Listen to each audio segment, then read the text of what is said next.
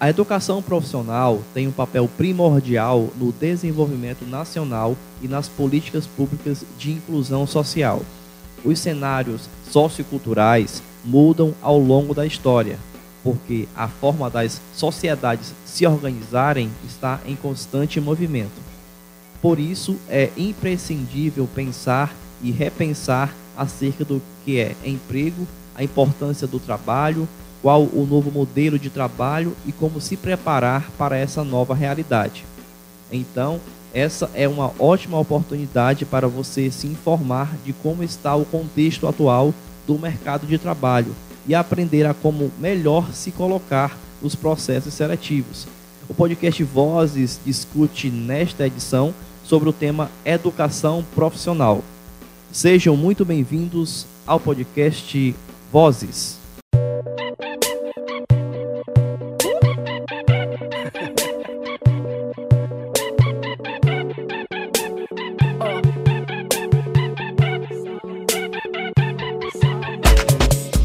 E aí, pessoal, tudo bem? Estamos começando mais um podcast Vozes do Instituto Terra dos Homens Brasil. Esse é um espaço criado para dar voz a você, adolescente e jovem, que se interessa sobre diversos temas relevantes à sociedade. Eu sou o Jair Melo e nesta edição vamos discutir sobre educação profissional. O Instituto Brasileiro de Geografia e Estatística, o IBGE, registrou em 2018 o impacto maior do desemprego na população mais jovem no Brasil. São mais de 7 milhões de brasileiros de 14 a 29 anos atingidos. A taxa de desocupação entre os que têm até 29 anos foi quase o dobro da média geral da população em 2017. Segundo o IBGE, ficou em 22,6%, ou seja, de cada 10 jovens hoje no país, praticamente dois estão sem emprego. Para ajudar você a superar essa difícil realidade, o podcast Vozes discute nesta edição sobre o tema educação profissional. E para discutir sobre o assunto, recebemos dois jovens que encontram-se em processo de capacitação para ingressar no mercado de trabalho.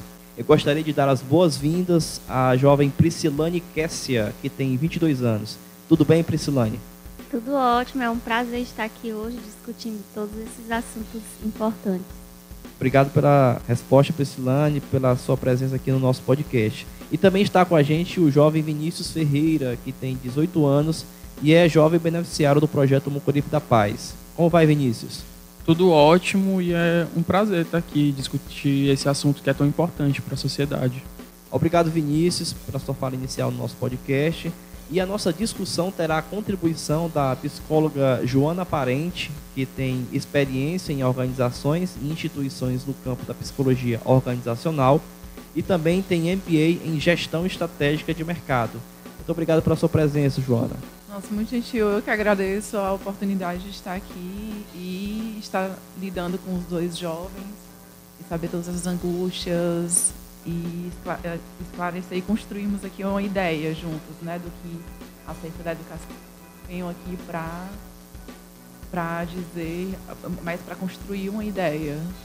Obrigado, Joana, pela sua fala inicial no nosso podcast.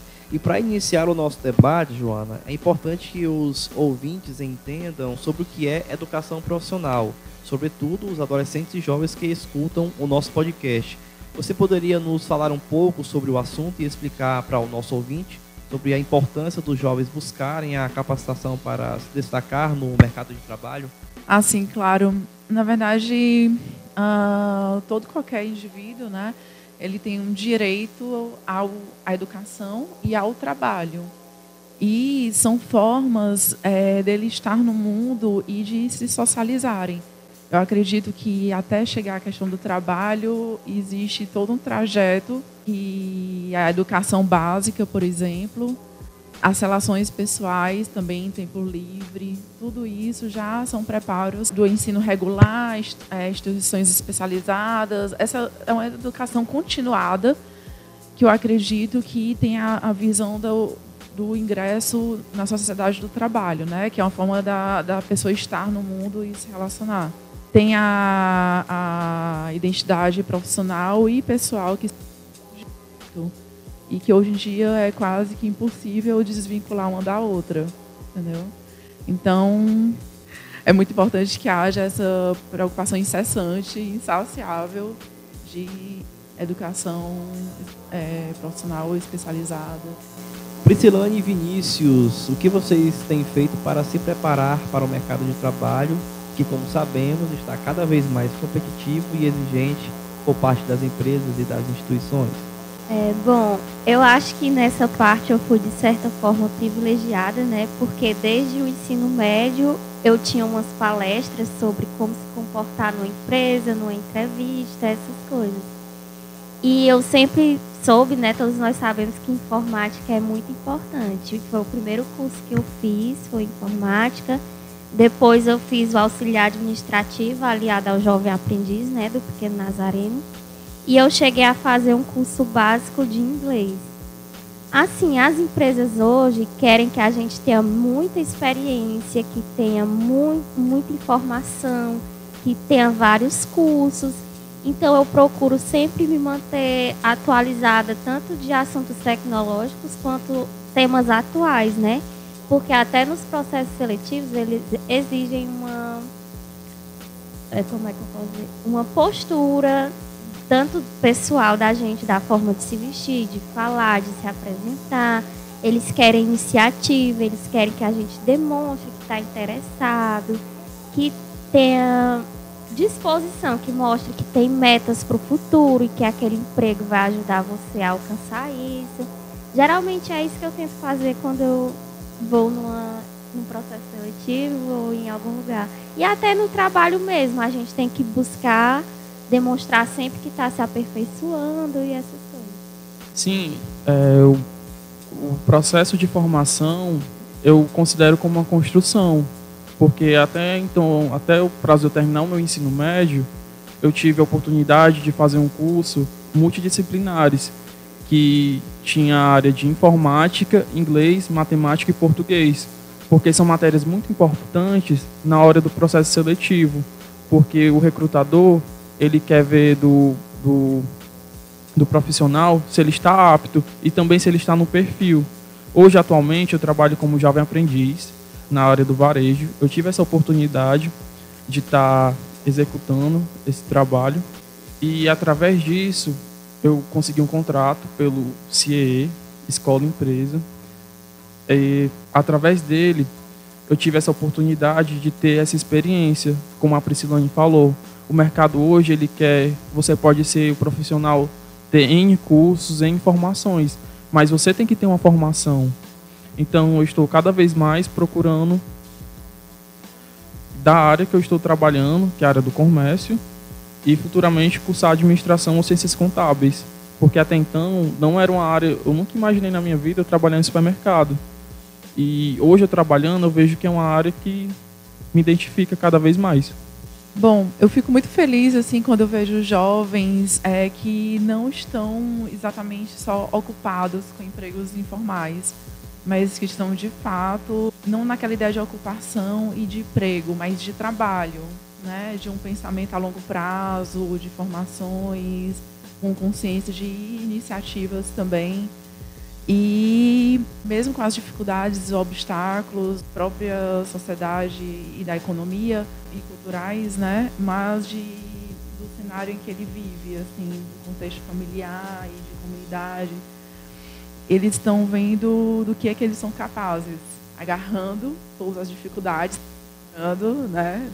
Sendo realistas e vendo do que é que eles são capazes, assim, de, de superação, de se auto e acho que no ambiente de trabalho é justamente isso, não é só a questão de competição com o outro, mas de auto-superação e de competir consigo, de ver até onde você consegue ir, do que você é capaz. João, nas pesquisas descobriram que hoje existe uma geração chamada de nem-nem, isto é, uma maioria que nem estuda nem trabalha. Ou seja, se trata de uma geração que encontra-se inativa, digamos assim, né, profissionalmente falando. Quais as consequências, na tua visão, isso tudo para o indivíduo, né, a sua família e a comunidade?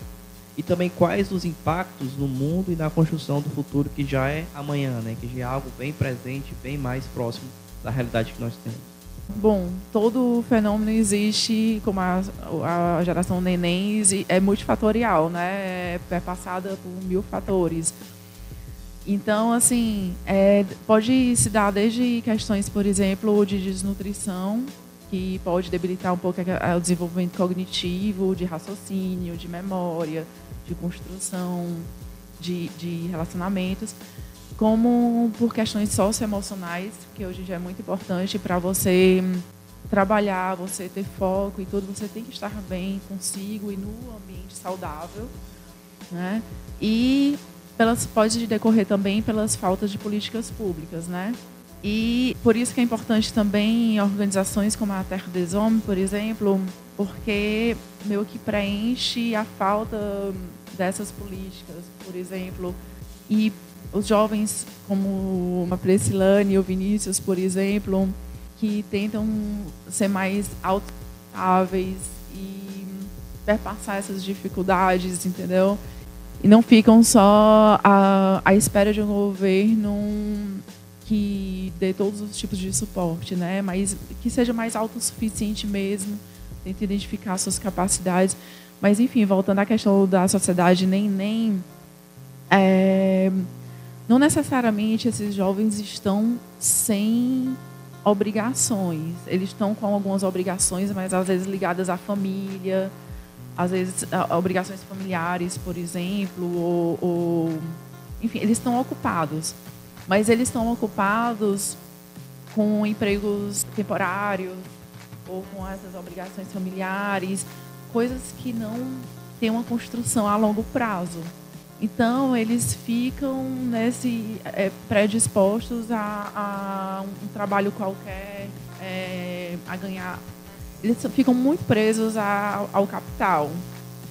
E a gente sabe que trabalho hoje em dia não só a ver com o ganho do sustento, né, que é importante, claro, mas com o que o trabalho possibilita, que são as relações interpessoais, é, alcance de metas pessoais, de sonhos, de projetos.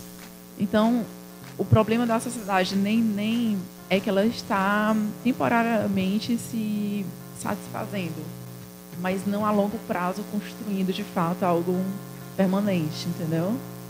O administrador de empresas e escritor Max Geringer falou sobre como se destacar na vida profissional em sua participação no programa Mundo Corporativo da Rádio CBN. Vamos escutar um pouco do que ele falou no programa. Existem muitos gurus que sabem dar respostas criativas para as grandes questões do mercado de trabalho. Pergunta: ainda é possível ser feliz num mundo tão competitivo? Resposta: quanto mais conhecimento conseguimos acumular, mais entendemos que ainda falta muito para aprender. É por isso que sofremos. Trabalhar em excesso é como perseguir o vento. A felicidade só existe para quem consegue aproveitar agora os frutos do seu trabalho. Pergunta: O profissional do futuro será um individualista? Resposta: Pelo contrário. O azar será de quem ficar sozinho. Porque, se cair, não terá ninguém para ajudá-lo a levantar.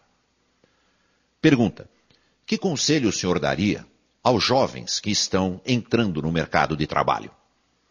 Resposta: Que é melhor ser criticado pelos sábios do que ser elogiado pelos insensatos.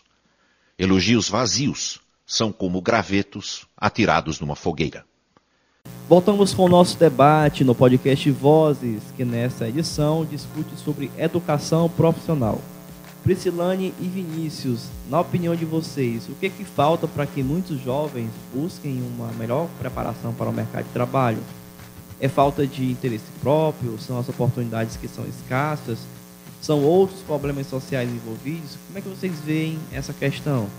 É, bom, eu acho que não é falta de interesse, assim porque to, todos nós né, precisamos do trabalho para sobreviver né, nessa sociedade capitalista que a gente está. Mas, assim, se pensa muito no imediato, como ela mesma estava falando. Se pensa no salário. Não se pensa que você tem que se educar, que você tem que se preparar para no futuro você ter uma coisa melhor. Você pensa em satisfazer suas necessidades agora. Não há essa preocupação com o estudo. E também eu acredito que não há uma cultura de incentivar até da própria família, de incentivar você a buscar além do seu salário, você buscar uma coisa melhor. Nós estamos tão assim preocupados em nos satisfazer que nós esquecemos do futuro, que no futuro a nossa necessidade pode até ser outra, não ser essa de agora. E as políticas públicas também, né? Eu acredito que não há tanto incentivo e quando tem as oportunidades, elas não são adequadas à nossa realidade, os horários são muito fixos e muitas vezes as pessoas não conseguem estar naquele horário. Tem jovem que tem as obrigações com a família, só tem tempo livre à noite, às vezes não tem condição financeira de se manter naquele curso, naquela ocupação. As bolsas que tem de permanência muitas vezes não são fixas, não vem naquela data certa. Eu já participei de um curso que eu tinha uma bolsa de permanência. Só que ela nunca vinha na data certa, o, dinheiro não vinha. Se eu não tivesse o meu dinheiro próprio, eu não iria, eu não chegaria lá. Então, eu acredito que não é falta de interesse dos jovens, são muitas coisas. São é, todos esses fatores, né? É, são a, as políticas públicas que não são adequadas, quando tem, elas são muito excludentes. As ONGs, existem muitas ONGs, né? Isso é ótimo. Mas, assim, o, o ideal é que nem precisasse dessas ONGs, né? Que todos nós tivéssemos essa oportunidade, esses direitos garantidos do Estado, né? Então, é isso. Eu acredito que não seja falta de interesse, não. É, como a Priscilane falou, é, não é falta de interesse, mas eu tenho um outro ponto de vista porque por eu ser jovem aprendiz, a gente tem a parte teórica semanalmente. E a gente passa por um processo seletivo muito brando e muito demorado. Aí o jovem esquece que a parte teórica ela é essencial na conclusão, mas só que eles não valorizam porque diz que não tem não tem na prática o que é dito no curso da questão de logística. Então, eles desvalorizam muito. Então, para para ver o sucesso por parte do jovem, tem que agarrar mesmo. Eu tiro por mim. Eu comecei meu contrato, vai acabar em dois meses. E eu fiz um excelente trabalho. Já fui nomeado melhor aprendiz. E eu dou todo o meu esforço. E eu agarro e eu tenho 100% de aproveitamento do meu curso. Então, muitos deles não têm isso. Tem até jovens que são desligados do programa de aprendizagem por falta de interesse, não vai às aulas, porque só quer saber do financeiro e não aproveita a parte teórica. Porque a gente divide, a gente tem três vidas. A gente tem a vida acadêmica, profissional e pessoal. Muitos jovens querem quer logo o emprego dos sonhos de cara. Aquele emprego que você trabalha seis horas e tem tempo para fazer suas atividades e resolver tudo. Mas não é bem assim. Se você tem metas, planos, você vai conseguir. E não vai conseguir de uma hora para outra. Você tem que ter planejamento, foco e determinação. É bom, complementando o Vinícius, né? É, essa parte, não sei se é porque eu sou, o meu pensamento é totalmente diferente, mas do jeito que tu falou, pode ser que as pessoas caiam naquela a meritocracia, né? Só só vou conseguir se eu super me esforçar, se não sei o quê. Só que nem todas as pessoas têm essa mentalidade, porque o, a realidade delas é diferente, não é criada para pensar dessa forma. Às vezes elas não têm esse tempo de estudar, elas não elas não crescem com essa coisa, esse pensamento de que eu preciso estudar. Pela realidade delas já ser muito difícil. Então, muitas vezes não é legal você estar tá culpando a pessoa porque eu tenho interesse e ele não tem, ele não dá valor. Mas não é somente culpa dele, é culpa de toda uma sociedade, de toda a trajetória dele de vida que não veio para esse eixo do estudo, só das obrigações dele em casa, do salário e acabou. Então tem que ser um trabalho de vários setores, né? Tinha que ter um acompanhamento com psicólogos, tinha que ter assistente social, tinha que ter um amparo do Estado nas escolas e não só essa coisa de que é porque ele não se interessa porque ele joga fora. E até mesmo as empresas, elas colocam a gente em funções que não são a do curso. Aí muitas vezes desmotiva mesmo. Com toda certeza, Priscilane. Tá, é, o pensamento que eu tenho também igualmente a esse, porque não é todo mundo que tem as mesmas oportunidades que a gente, porque enquanto jovem brasileiro, se a gente não correr atrás, a gente não, não consegue, e ainda mais sem um amparo das políticas públicas a gente tem que correr atrás mesmo, mas tem muita gente que não tem essa oportunidade. Joana, como formar uma identidade de si com um futuro marcado com tantas incertezas? Infelizmente, hoje, essa é uma realidade presente na vida de muitos adolescentes e jovens. Como os jovens podem formatar isto em suas mentes? Bom, é, o sistema educacional, desde o sistema educacional, que é a segunda instituição socializadora do ser humano, né? depois a família, que é a primeira, já é muito falho.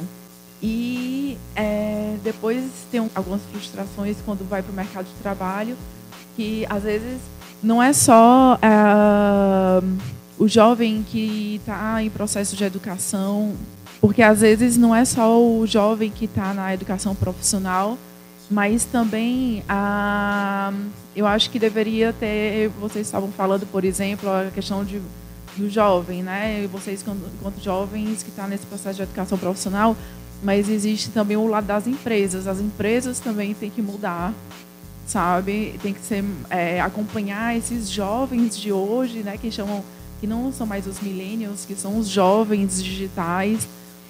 E, e tem que acompanhar esses jovens mais romantizados, que buscam é, profissões ligados às paixões deles, que a, a, a profissão é não ligada exatamente à, à ideia, por exemplo, ah, engenheiro só faz engenharia, não, mas faz habilidade, desenvolver habilidades. Por exemplo, Vinícius, é, que gostava de biologia, mas se colocou numa nova situação e, e descobriu novas habilidades e que se percebeu gostando muito do que ele estava fazendo né, com, é, supermercado. É, e hoje os jovens têm grandes vantagens, que é a internet, que democratiza muito.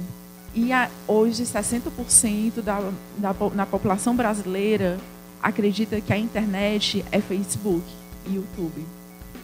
Quando na verdade você tem o Google, por exemplo, onde você pode colocar palavras-chave e, bom, você pode ter acesso a muitas coisas, a muitas informações. Você pode ter acesso a muitas pessoas. Né? É, é, você, por exemplo, ter a possibilidade de alcançar aquele diretor de uma empresa, mandando um e-mail para ele. Enfim. Bom, é, a educação profissional hoje não é só pensada como a educação profissional, mas a educação profissional e tecnológica. Né? Então, hoje existe a tecnologia que vai além pra, dos espaços geográficos e do, de tempo. Então, faz repensar totalmente o trabalho como era.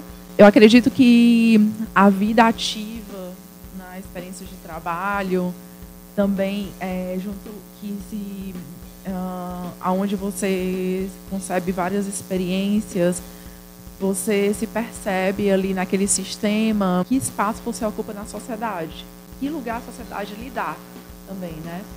Então, nesse sistema de produção, é, você acaba ganhando um lugar culturalmente, é, você o, o, trabalho acaba organizando é, seu, seu tempo de todo o restante do seu tempo de lazer, das relações Uh, bom, a internet, por exemplo, que é um espaço bastante democrático, né? Tanto é que a educação profissional hoje, se você parar para pensar no, no, ministério, fala que não é essa educação hoje profissional, é tecnológica também, tá? Então, assim, a, a tecnologia possibilita o sujeito, o indivíduo se expressar e, e, e dar um contorno, delinear né, dentro de, dessa sociedade tão fluida e tão bombardeada de informações, é, ele dá algum delineamento de quem ele é.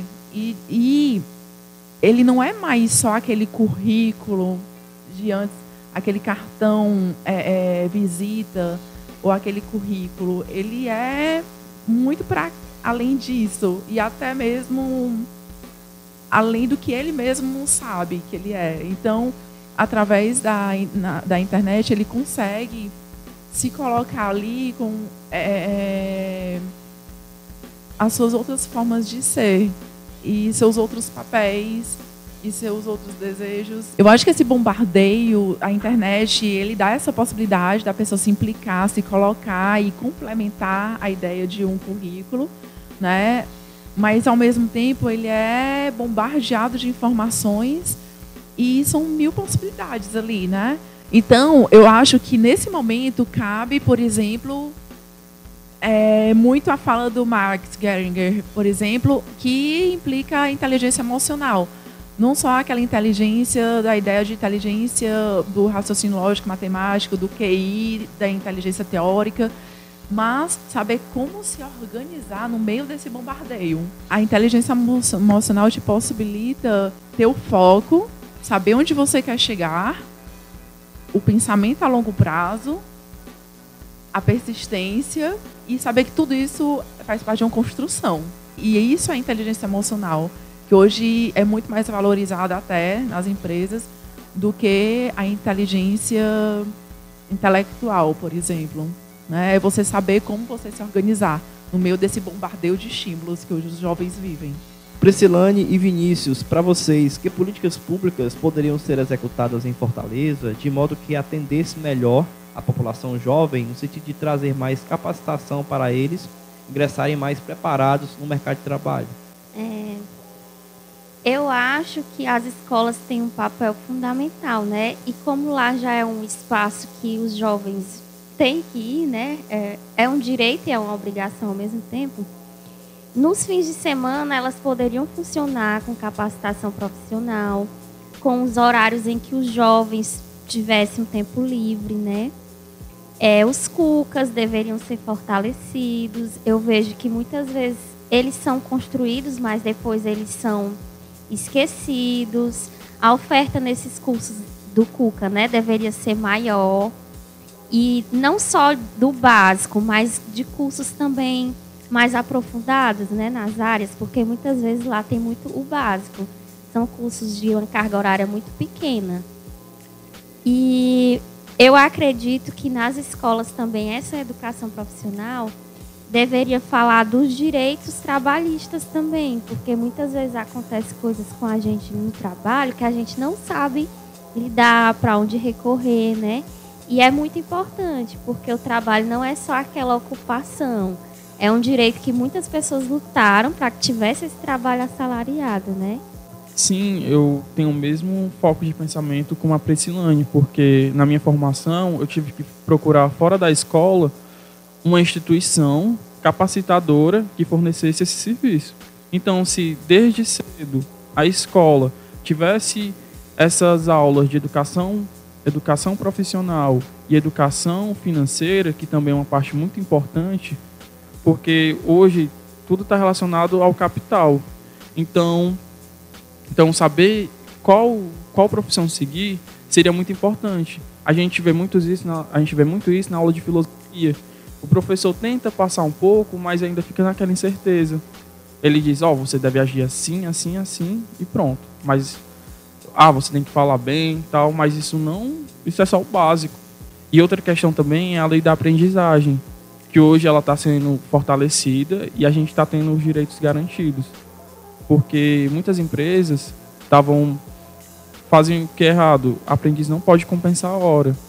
Então, a lei está mudando. Então, é uma melhoria para a gente.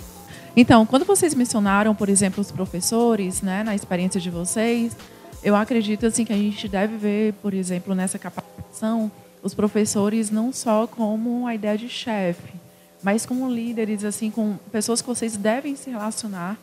É uma via de mão dupla, é um diálogo. Vocês devem ver os professores, né? É, é, os professores que eu falo que não são só aqueles professores escolares, mas aqueles que exercem a função, o papel de professores. Pode ser um, um líder no trabalho, alguém a quem vocês respondem, mas ter, fazer esse networking, porque eles são ponte para vocês no mercado de trabalho. É, e essas pontes são muito importantes, porque hum, na minha experiência escolar, na experiência do ensino superior e no mercado de trabalho, eu precisei dessas pessoas e elas foram fundamentais para mim. Nós continuamos a, a, o relacionamento, a troca, para é, é, depois, por exemplo, um professor me indicou para uma, um, uma posição, por exemplo, me apresentou para um cliente deles, entendeu? Então, assim, é, professores também são pontes, também são construção de saberes. Eles não estão ali só jogando em uma enxurrada de saberes. Eles estão construindo com vocês. Então, é muito importante pensar professores e aqueles que exercem papel de professores como a ideia do, da importância do networking mesmo.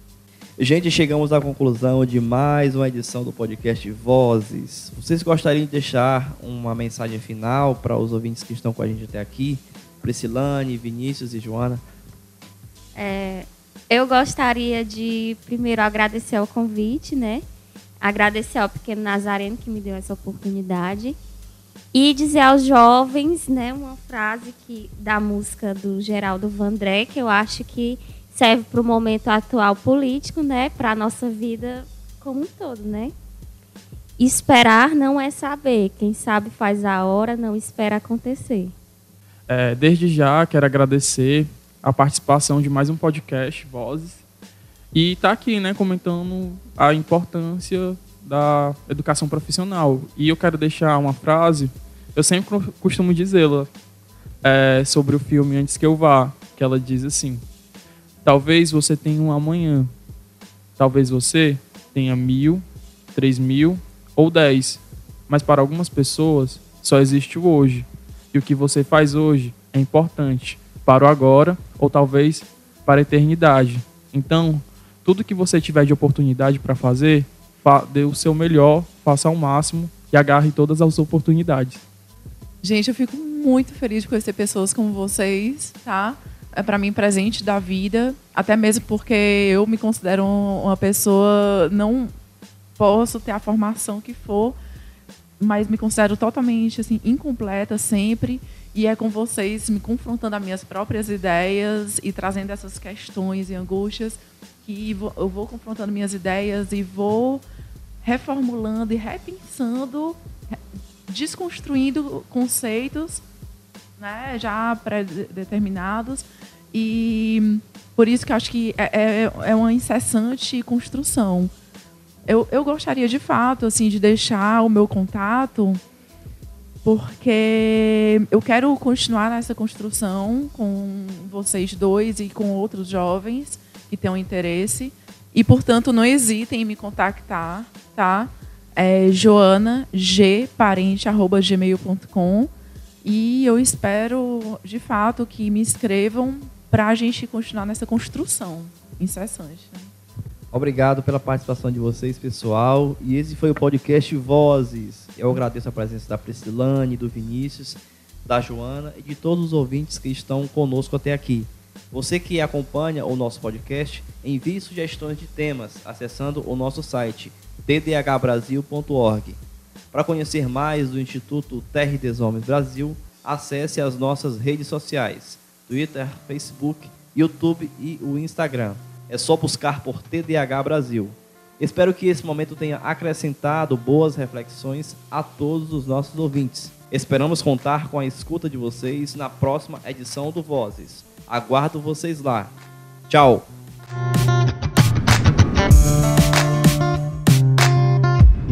Esse podcast é uma iniciativa do Instituto Terre des Homens Brasil e cofinanciado pela KNH. Apoio técnico do projeto Mocoripe da Paz Paula Rodrigues. Na produção, Locução e edição de áudio, Jair Melo.